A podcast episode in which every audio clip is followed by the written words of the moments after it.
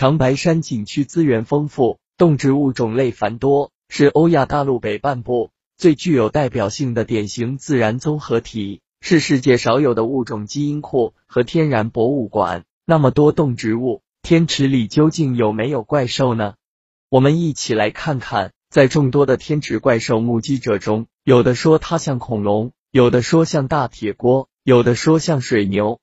近年来，还有人拍下了。怪兽的照片和录像，但由于拍摄地点均在距离天池水面上千米远的山顶，加上发现怪兽时其身体大部分都在水中，所以难以查明它到底是何种生物。天池怪兽，据吉林长白山国家级自然保护区管理局松江河旅游分局孟凡营局长介绍，今年七月二十五日下午两点左右，在长白山西坡山顶。有一些游客目睹了天池怪兽，在山顶一位经营望远镜出租业务的姓董的当地人反映，当时怪兽出现在朝鲜一侧的水面，离岸边大约一百多米远。只见它一窜一窜地运动，窜上来又下去，就像海豹戏水那样，给人的第一感觉是鱼在飞跃。从望远镜里看，它的样子黑乎乎的，不是很大，看不清是什么东西，但绝对不是鱼。他在水中游弋了十多分钟后消失。当时在山上的一两百名游客也都看到了怪兽。怪兽是一个未解之谜。近百年来，怪兽一直是这个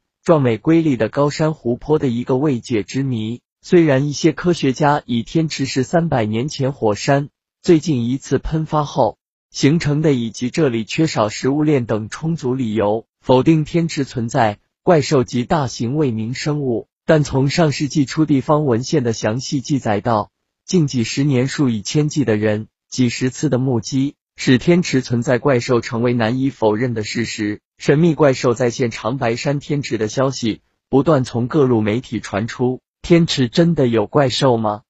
自从一九零八年有关天池怪兽的最早记载起，这个问题已困扰世人近一个世纪之久。